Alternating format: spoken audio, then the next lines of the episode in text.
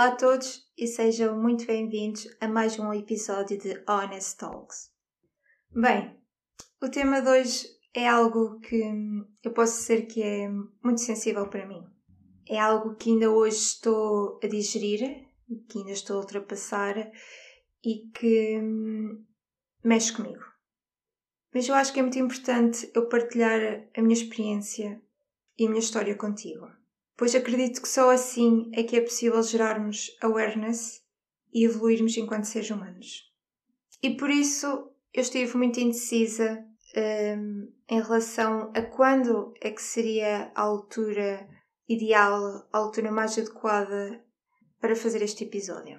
E a verdade é que se nós pensarmos, às vezes nunca há uma altura perfeita, nunca vai haver a altura ideal. E hum, eu cheguei ao ponto que, opá, é agora ou nunca. Let's do this. E por isso, no episódio de hoje, vamos mergulhar bem fundo na pele da ansiedade e perceber como influencia as nossas vidas, tanto para o bem como para o mal. O meu testemunho basicamente é partilhar contigo o impacto que ela teve na minha vida. E para além disso, também quero alertar da importância deste tema nos dias de hoje, especialmente para a nossa geração. Mas antes de mais, vamos admitir, aliás, eu admito e acredito que tu também admites, que na palavra ansiedade cabe o mundo. Esta palavra tornou-se uma desculpa para tudo e para nada. E hum, de certeza que já alguma vez na tua vida sentiste ansiedade, não? Pá, se achas que não, pensa melhor. Tenho quase certeza que sim. Sei lá, na tua primeira entrevista de emprego, não? Ou quando conheceste pela primeira vez a família da tua cara metade? Ou até mesmo quando saíste de casa dos teus pais para ires viver sozinho? Opa, são coisas que nos acabam por gerar ansiedade. Sei lá, por influência disto ou não, quiçá, o que eu honestamente acho é que a sociedade acabou por banalizar alguns conceitos relacionados com problemas mentais como é o caso de ter ansiedade ou até mesmo de ser depressivo. Eu aposto que já deste por ti, aliás, eu também já dei por mim, a dizer a alguém: Ai pá, estás tão depressiva hoje, o que é que se passa? Ou então: Relaxa, isso é só uma ansiedade, é normal. Vais ver que passa, tranquila. Então, calma lá. E assim, a realidade é que, por um lado, a ansiedade até pode ser uma coisa boa no sentido de que estamos mais confortáveis que as nossas gerações passadas para ter uma mentalidade aberta com estes temas relacionados com a saúde mental. E a verdade é que muitas vezes dizemos que, opa, não há mal nenhum em pedir ajuda. Eu, se estiver mal, não me importo pedir ajuda. Pedir ajuda é um ato de coragem. Já, yeah, tudo certo na teoria. Mas então eu me pergunto: será que quando a ansiedade ou outro problema te bater à porta, vais estar assim tão confortável para pedir ajuda? Sabes, aquele momento em que the shit is getting real. Será que vais mesmo conseguir pedir ajuda? Ou vais desvalorizar? Vais pensar, it's not a big deal. Isto passa. Pois é, é uma bela questão, não achas? E assim, uma das grandes verdades é que apesar de a nossa geração ser tão conhecida por sermos open mind para certos assuntos, sermos mais liberais, até mais tolerantes, não é por acaso que somos a geração mais ansiosa e depressiva de sempre. Não é por acaso. Eu lembro-me que li num relatório da Associação Americana da Psicologia que a nossa geração acaba por ser mais propícia a procurar ajuda para problemas relacionados com a saúde mental do que as gerações passadas. E sim, acredito porque é um tema que hoje já não é tabu, já é falado.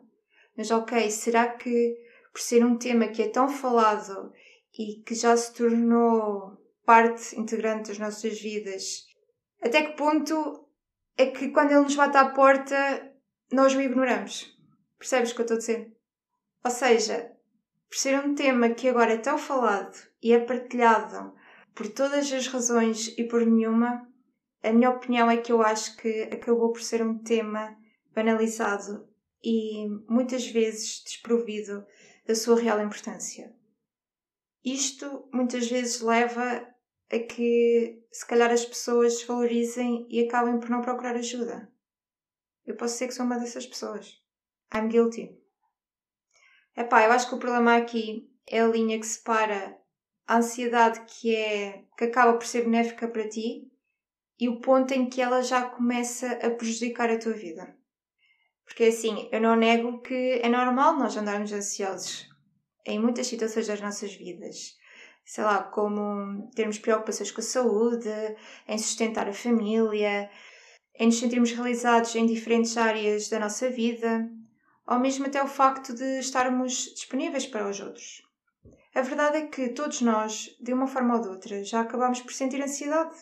Ou seja, isto não é uma sensação estranha. Não é algo que só algumas pessoas é que tenham tido o privilégio, privilégio entre aspas, de sentir. É comum. E é por isto que eu digo que acho que a ansiedade pode ter um lado positivo. Um lado em que nos beneficia. Ou seja, de ter aqui a função de nos dar motivação e garra para levarmos a cabo uma tarefa ou uma ação. Eu acredito que já te levantaste de manhã super ansiosa com algo que queres muito que aconteça, certo? Como, epá, sei lá, fazeres a viagem dos teus sonhos, ou até mesmo quando vais conhecer uma pessoa nova. Sentes sempre aquela ansiedadezinha. Olha, eu lembro-me que hum, uns dias antes de fazer a minha viagem para a Ásia, eu andava super ansiosa. Eu só queria que chegasse esse dia. Epá, eu só queria estalar os dedos e estar dentro do avião. E essa eu reconheço que é uma ansiedade boa, é uma ansiedade positiva. Basicamente é uma ansiedade que te ajuda a conquistar o que realmente queres, a sair da tua zona de conforto e a atingir os teus objetivos. Porém, contudo, nem tudo são rosas. Há vezes e situações em que a ansiedade pode começar a ganhar outras proporções.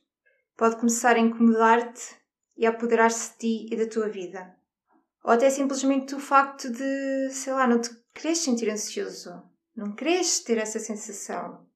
Porque essa sensação de ansiedade mexe contigo, incomoda-te. E quando isto começa a acontecer, quando a ansiedade começa a apoderar-se de ti, digamos, é aí que começas a ter um problema real. É aí que a ansiedade deixa de ser tua amiga e começa a ter um grande impacto na tua capacidade de viver.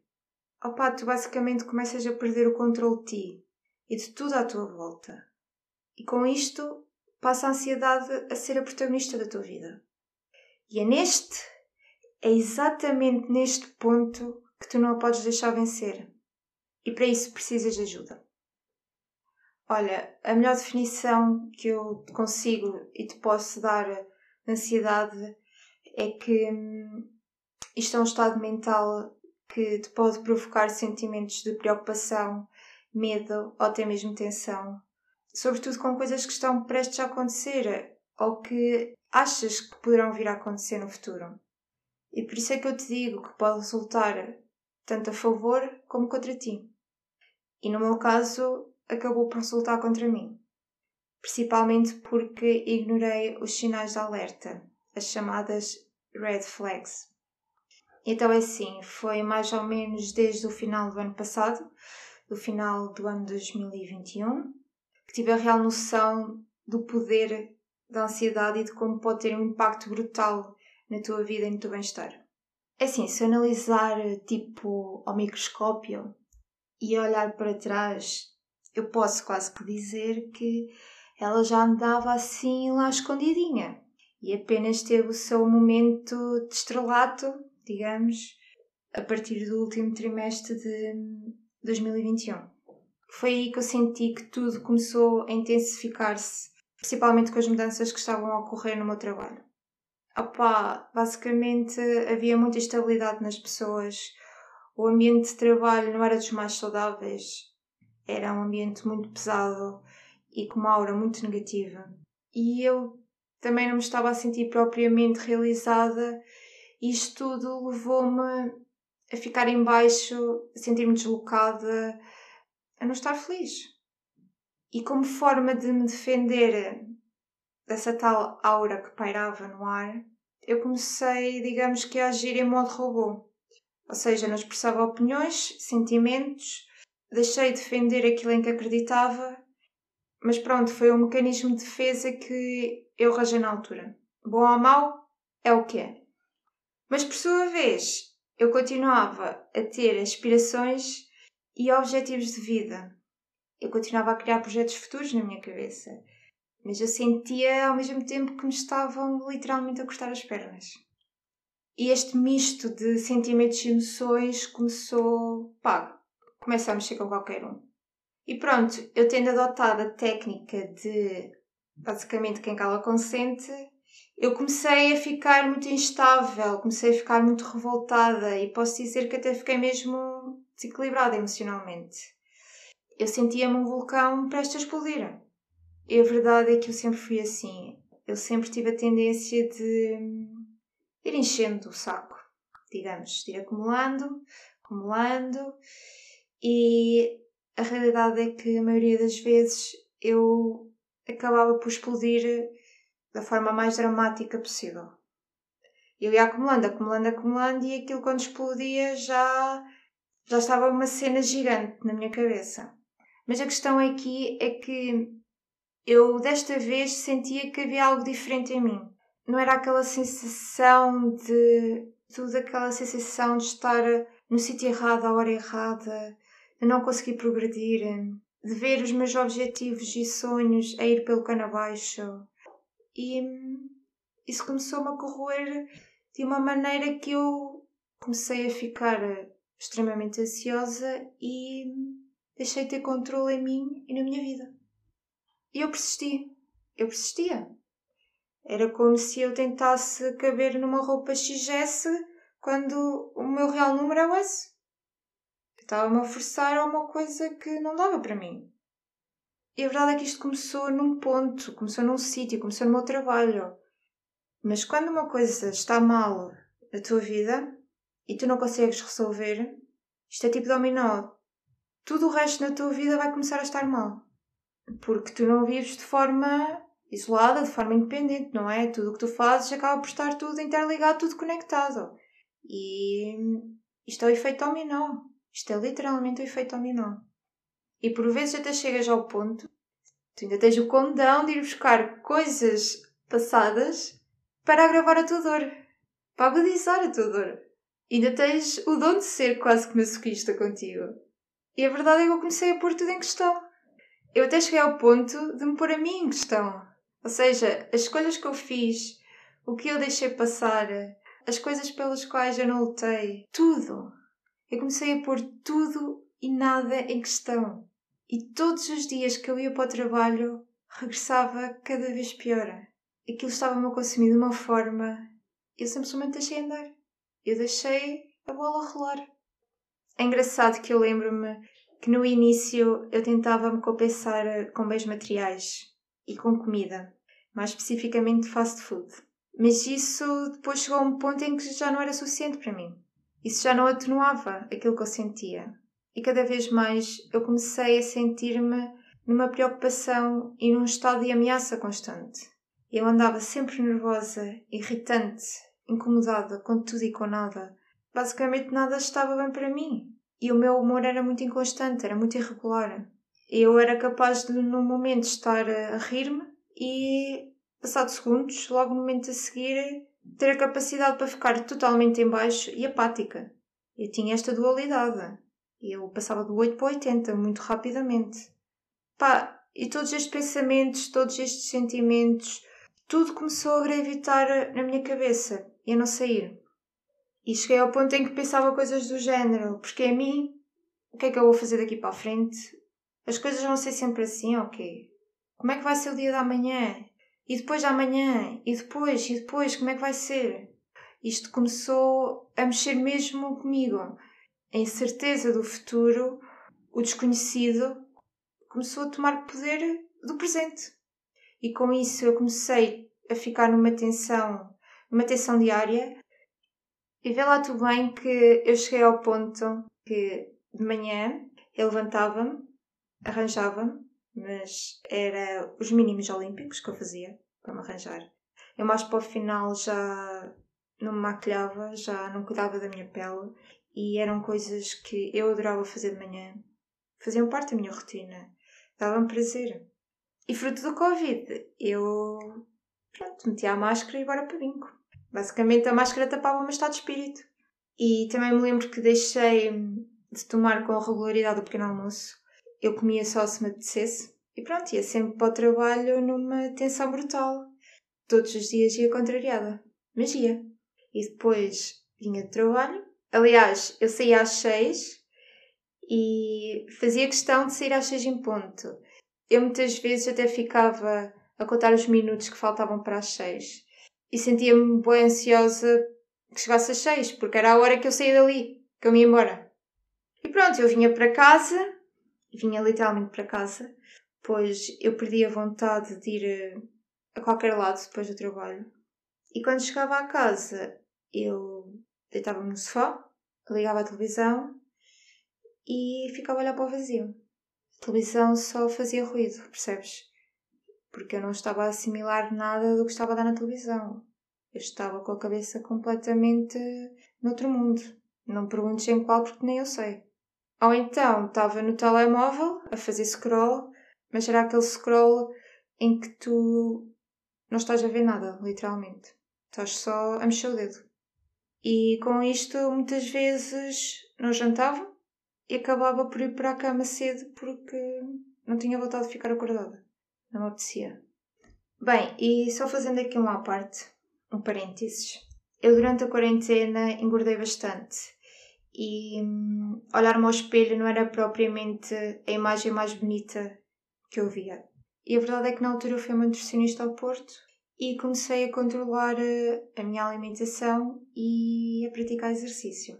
Mas isto foi só pouca dura, porque depois comecei a ter esta crise, digamos, e fez com que eu perdesse totalmente o entusiasmo e a vontade de melhorar a minha autoimagem e a minha autoestima. Eu com esta situação simplesmente deixei de me importar. Eu deixei de olhar para mim. E tanto não queria saber que, como te disse, passei a compensar-me com os McDonald's da vida. E pronto, o caminho que eu tinha feito até então, acabei por destruir tudo, não é? E outra consequência negativa, bem, eu estava a tirar um curso de inglês para. Opa, aquele curso para tu teres o certificado oficial de fluência e quando a ansiedade me bateu à porta, eu pura e simplesmente deixei de estudar inglês. Eu não tinha vontade. Aliás, eu nem me conseguia concentrar. Eu muitas vezes cheguei a forçar a, a ter uma aula online, porque eu inscrevi-me no, no sistema de e-learning, não é? À distância e hum, adormecia muitas vezes em frente ao computador. E depois cheguei a um ponto que disse: pá, isto já não vale a pena. Para adormecer, vou para a cama, não é? E agora que faço um rewind, eu concluo que andei muito tempo neste estado. Era quase como um estado vegetativo, em que eu apenas respirava. E com o passar do tempo, pensas sempre, ah, isto até pode melhorar e não sei o quê. Mas não, isto nunca vai melhorar. Não te iludas. E com este deixar andar, eu também comecei a deixar de ter vontade de sair, de estar com as pessoas. Até mesmo o simples facto de ir ao supermercado já começava a ser uma espécie de tortura para mim. Deixei de ter vontades, gostos, desejos.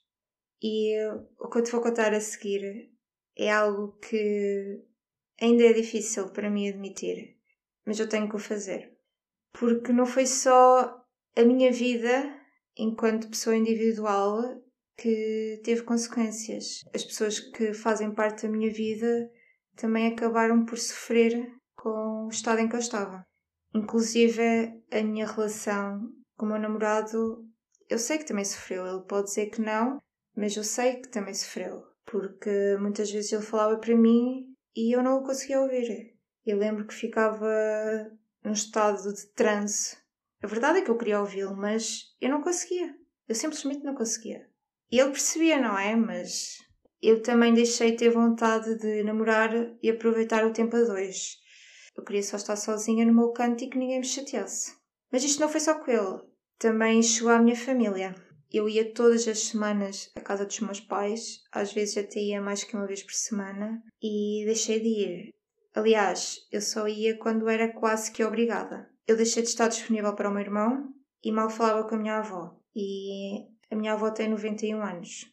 Bem, e acho que agora estás a começar a ver o que é que eu perdi, não é? Mas infelizmente a situação não fica só por aqui. Para piorar, eu comecei a cancelar convites para estar com os meus amigos e muitas das vezes eu inventava desculpas para não estar presente. Epá, eu cheguei ao ponto que só de imaginar estar com pessoas eu ficava numa tensão brutal. Olha, eu acho que nessa altura eu estava a viver num mundo à parte. Eu estava completamente apática de tudo o que me rodeava. E pronto, com este avolumar de preocupações, desgostos, contradições, eu comecei a colocar tudo em causa. A minha cabeça, por mais voltas que desse, ia sempre bater à mesma tecla. E hum, se eu antes já tinha dores de cabeça, enxaquecas, então aí a coisa agravou. Eu comecei a ter enxaquecas de forma frequente e comecei a sentir um mal-estar que, epá, que ainda hoje não sei descrever. Era um mal-estar por tudo e por nada.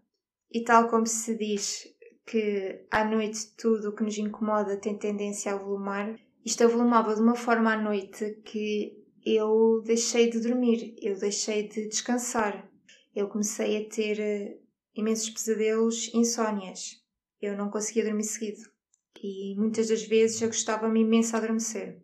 E como eu não estava a dormir as horas suficientes e a descansar o, tempo que o meu corpo precisava, eu comecei a sentir muito cansada e exausta o tempo todo. Eu lembro que eu comecei a ter dificuldades em pensar. Eu comecei a perder rendimento no trabalho e hum, eu andava numa constante inquietação e comecei a ter muita vontade de chorar, mas não conseguia. E tu agora dizes: Ah, então porquê que não te despedias? Porquê que estavas mal e não pediste ajuda? Pá, já, eu podia ter pedido ajuda, eu podia me ter despedido, mas eu não me despedi por uma razão muito simples. Eu, eu tinha uma viagem já marcada há algum tempo para dezembro e eu pensava: oh, dezembro está aí à porta, eu penso que aguento. Isto é só mais umas semanitas e estou de férias. Mas a realidade é que o tempo gostava imenso a passar. E cada vez eu me sentia mais frustrada e tensa. Mas pronto, eu enganava-me a mim mesma, pensando e dizendo para mim que ah, só faltam umas semanitas. Está quase aí o Natal e depois estás de férias. Aguenta, isto vai passar. Já passaste por coisas piores, não é? Pá, já passaste por coisas piores, isto é peanuts para ti. Eu lembro que no trabalho até cheguei mesmo a comentar com algumas colegas que não me sentia bem e hum, elas até me chegaram a aconselhar a pedir baixa. Mas pronto, como no Natal ia entrar de férias e hum, a viagem que eu tinha marcada era para New York, eu pensei: bolas, eu não vou pedir baixa agora, eu tenho que aguentar até lá. Nem por cima vou para Nova York, depois lá vingo-me. Não posso pedir baixa agora e ter uh, aqui um desfalque gigante no meu vencimento. Eu já tenho a minha wishlist para Nova York, ora então. Pronto, e continuei a empurrar o problema com a barriga, não é? E hum, este empurrar para a frente, eu cheguei ao ponto em que comecei a ter ataques de pânico e ir para o trabalho. Eu algumas vezes tive que parar o carro porque a minha respiração e o meu batimento cardíaco começaram, começavam a aumentar muito e eu tinha que parar o carro e abrir o vidro para conseguir respirar e acalmar-me. E aposto que agora tu estás-te a perguntar: bolas, e mesmo assim não pediste ajuda? Pá, não. Pensei, isto está quase a terminar, só faltam mais umas semanas. Tu aguentas, Ana. Temos quase Natal. E continuei. E aguentei-me até ao Natal. E no Natal isto foi como um respirar de alívio. Isto foi quase como tirarem um peso de cima das costas. Mas olha, a verdade é que o tempo que eu estive em Nova York foi como se tudo tivesse aparecido. Eu estive lá duas semanas e era como se eu estivesse numa bolha de oxigênio. E é isso que as viagens me trazem de bom. Aquelas duas semanas que eu lá estive era como se nada tivesse acontecido, que como se eu não estivesse a sofrer e como se eu nunca tivesse estado mal mentalmente. Eu lembro-me que eu sentia-me feliz, animada e com vontade de conhecer tudo. Epá, eu estava anestesiada. Mas olha, ainda bem que assim foi, porque foi uma viagem inesquecível. Mas olha, a verdade é que eu vim de lá noiva, com os quilitos a mais e com vontade de ficar, não é? Mas pronto, este estado de anestesia não dura para sempre, não é? E quando cheguei a Portugal, voltou tudo a desabar. Aliás, minto, eu nas últimas noites em New York eu já andava a dormir mal, eh, porque a minha cabeça já estava a começar a pensar no que é que ia acontecer quando eu chegasse a casa, como é que ia ser. E pronto, como eu estava a dizer, quando cheguei a Portugal, pá, caiu tudo assim em cima de mim, como que em cada livro. E aquela bolha em que eu estava, a bolha arrebentou. E comecei outra vez a entrar em pânico, principalmente porque não queria voltar para o trabalho. Pronto, e e foi aí que eu decidi que tinha que pedir ajuda e meter baixa. E pronto, foi nesse momento em que eu assumi publicamente que algo não estava bem comigo. Que não me sentia bem e que sozinha não ia conseguir resolver este problema. E a verdade é que este é o momento mais importante neste tipo de percursos. Não é o facto de admitir que fracassaste ou que não és capaz, whatever. Não, não é nada disso. Este é o momento mais importante porque é o momento em que tu admites que já não consegues mais, que já não queres continuar assim. E bolas, isso é heroico, isso é um ato nobre, isso é de valor. E acredita que é aí, é nesse preciso momento em que tu ainda consegues demonstrar que tens uma réstia de amor próprio. E isso, bolas, isso é precioso. E pronto, continuando. Quando eu fui ao médico, a verdade é que a coisa já não foi lá só com a baixa. Eu precisava de mais. Mas quando o médico me disse me ia passar a baixa, pá, tu não estás a ver o alívio que eu senti. E pronto, como eu estava a dizer, um, a baixa não foi suficiente, eu tive que. Eu tive que ser medicada, porque eu precisava descansar, eu precisava de relaxar, eu precisava de voltar a ganhar energias e sentir-me, pá, minimamente animada. E eu não tenho vergonha de dizê-lo. Aliás, eu não tenho vergonha em admitir que tive que chegar ao ponto em que tive que tomar medicação. Já fui tarde, mas olha, ao menos fui, não é? E a coisa começou a ganhar outra perspectiva, porque eu na primeira semana eu fiz uma cura de sono gigante. Aquela sensação de me sentir exausta a toda a hora aliviou. E com o tempo fui voltando a recuperar energias. Claro que é um processo que é step by step, mas eu sentia-me quase que a ganhar a vida novamente. Eu começava a voltar a sentir eh, necessidade de cuidar de mim, de lutar por mim.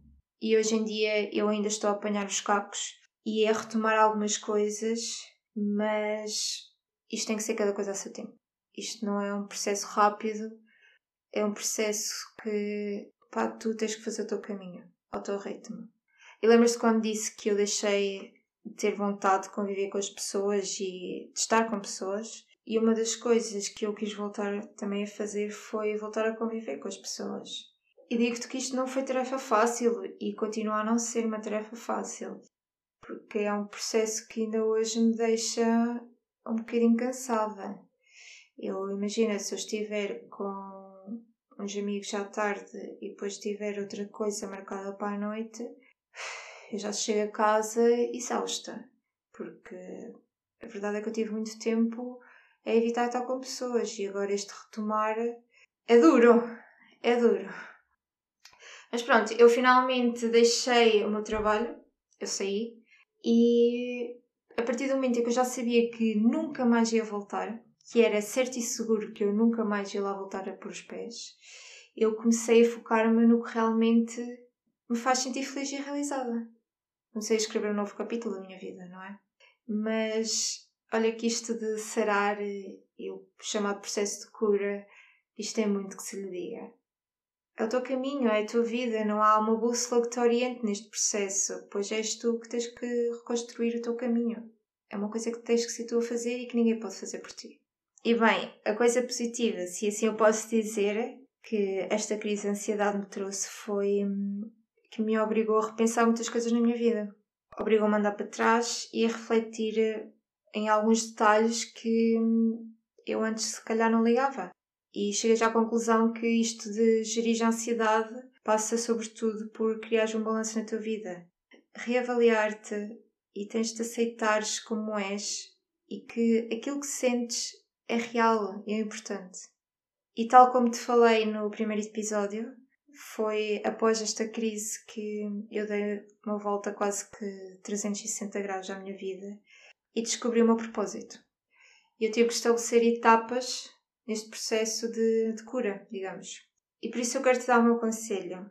E é um conselho geral, é um conselho que serve para em qualquer situação em que tu te debateres com algo que te faça mudar o teu rumo ou que te faça repensar alguma coisa na tua vida. Eu tenho aqui alguns passos que fizeram sentido para mim e me ajudaram e por isso eu quero partilhar contigo.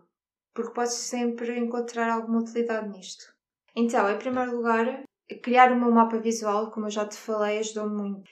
Isto porque, através de imagens que te façam sentir bem e de coisas que gostes, é muito mais fácil para ti visualizares os teus objetivos, aquilo que tu queres, ou seja, colocares as tuas ideias em prática.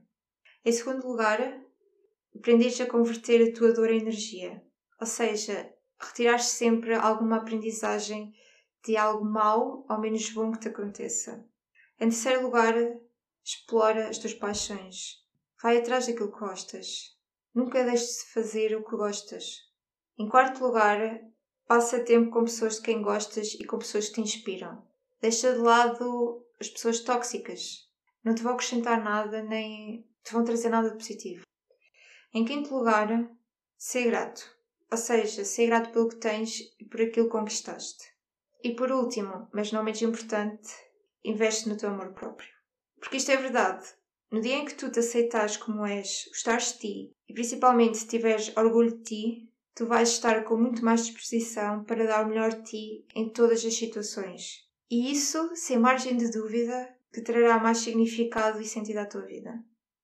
E é aqui que os conceitos que eu te falo e tento aprovar de self-care e wellness se encaixam. Uma forma de cuidar de ti e de te tornares na tua melhor versão. Por outras palavras, e de forma simples.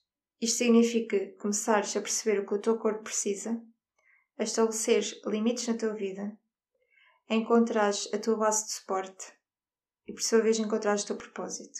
Vais evitar ter este tipo de crises. E eu agora até questiono: bolas, porque é que nós não viemos com o manual de instruções? Não era tão mais fácil? Epá, é, é que este descobrir o nosso propósito é uma cena que acaba por ser complexa, mas ao mesmo tempo simples. E, pela minha experiência, é das coisas, ou até mesmo a coisa mais desafiante e importante que tu possas fazer na tua vida. É um caminho teu, é um caminho que tu não podes copiar do vizinho do lado, ou arranjar atalhos, ou até mesmo evitar, porque se o fizeres, em algum momento na tua vida, ele vai bater-te na testa e dizer que estás no caminho errado. Ora bem, e com isto tudo eu quero dizer-te que isto da ansiedade é algo que muitas pessoas perto de ti provavelmente nunca conseguirão ver.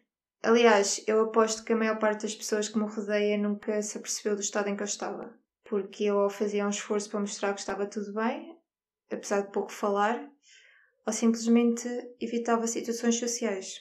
E é este o problema que a ansiedade tem: é que é silenciosa. E com isto eu quero te deixar alguns conselhos para teres presentes no teu dia a dia, independentemente do facto de se já passaste por uma crise de ansiedade ou se estás a passar por alguma ou se nunca experienciaste tal coisa. Então, em primeiro lugar, o meu conselho é não faças tanta pressão em ti. O facto de sentir ansiedade ou de estar ansioso não deve ser uma vergonha para ti. Aceita o facto de seres humano significa que és vulnerável, que és intenso e até mesmo confuso. E é natural que em algumas alturas as tuas emoções não farão qualquer sentido na tua cabeça e te sintas completamente perdido no oceano. E também é normal sentir coisas que nem sabes bem de onde vêm, sentir-te exausto ou até mesmo nem saberes lidar contigo em alguns momentos. Está tudo bem. Em segundo lugar, aquela situação em que tu sentes-te mal pelo simples facto de estares mal. Isto é, tu chegas a um ponto em que começas a ter dificuldades em te compreender, não é? És capaz de sentir frustrado, ansioso, eufórico, tudo isto ao mesmo tempo. E até chegas ao ponto em que questionas coisas do género: Fogo, mas o que é que há de errado comigo? Qual é a necessidade de me sentir assim? E acredito que muitas vezes digas para ti mesmo: opá, recompõe-te. Não tens razões para estar assim. Ou para de exagerar, não sejas tão drama queen. E há, mas ao criticar-te desta forma e a não te permitires sentir assim, só vais estar a adicionar mais uma camada ao que realmente está a mexer contigo. Vais só estar a adiar um problema. Em terceiro lugar, a famosa frase aceita que dói menos. E aceitar não significa que tenhas que concordar a 100% com tudo. Aliás, aceitar significa compreendes o que o outro sente, mas também o que tu sentes. Por isso, aceitares que alguém te está mal, para mim é um ato de coragem. E jamais até para algum significa que és menos que os outros ou que fizeste algo de errado. Em quarto lugar, o meu conselho é go easy on you. Isto de seres mais benevolente pode parecer eh, algo difícil de fazeres, especialmente se és uma pessoa que põe muita carga em cima de ti. Epá, mas tenta relaxar um pouco. Don't be so serious. Acredita que quando somos mais tolerantes, é muito mais fácil evitar problemas como a ansiedade e até mesmo a depressão. E antes de me despedir, quero apenas deixar-te aqui um alerta de possíveis sintomas uh, relacionados com a ansiedade. E hum, quando digo ansiedade, que é vivida de forma não saudável e desequilibrada. E também fica já aqui o disclaimer que eu não sou médica nem psicóloga, apenas estou a partilhar a minha experiência contigo. Então, de forma geral, para mim, e com base na minha experiência, a ansiedade acontece quando, em primeiro lugar, te sentes muitas vezes ansioso, mais do que o normal e durante muito tempo. Quando as tuas preocupações ou medos tomam grandes proporções. É como se ganhassem vida própria. Quando começas a evitar situações que te causam ansiedade.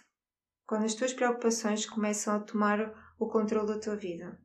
Também quando começas a experienciar sintomas como ataques de pânico. Ou até mesmo quando de ter vontade e te sentes exausto com a tua rotina ou com coisas que até então gostavas de fazer. E dessa forma eu acho que nunca deves guardar para ti aquilo que sentes ou que te incomoda. E, se possível, deves conversar com alguém em quem confias, tentar nunca descuidar a tua saúde física. E com saúde física quer dizer dormir o número de horas suficientes, pois o descanso é muito importante para restabelecer energias e para teres uma melhor capacidade de lidares com o que estás a sentir. Para além disso, comer de forma saudável e fazeres algum tipo de exercício. E se estiveres na posição em que uma pessoa perto de ti está a passar por uma crise de ansiedade ou ultrapassar, o meu conselho, e repito, o meu conselho com base na minha experiência é não pressiones essa pessoa, ser paciente e compreensivo. Nunca faças julgamentos, Nunca desvalorizes o que a pessoa está a sentir. Todos nós sentimos coisas diferentes e de forma diferente.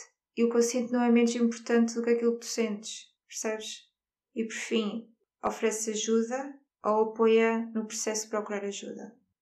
E agora, com esta me vou. Portanto, por hoje é tudo. Espero mesmo que de alguma forma tenha ajudado a ter uma melhor compreensão sobre o que é isto da ansiedade. E pronto, espero que tenhas gostado que tenhas uma ótima semana, cheia de coisas positivas e que te façam sentir realizado e feliz. E hum, acompanha-me pelo Instagram. Muitos beijinhos e até para a semana.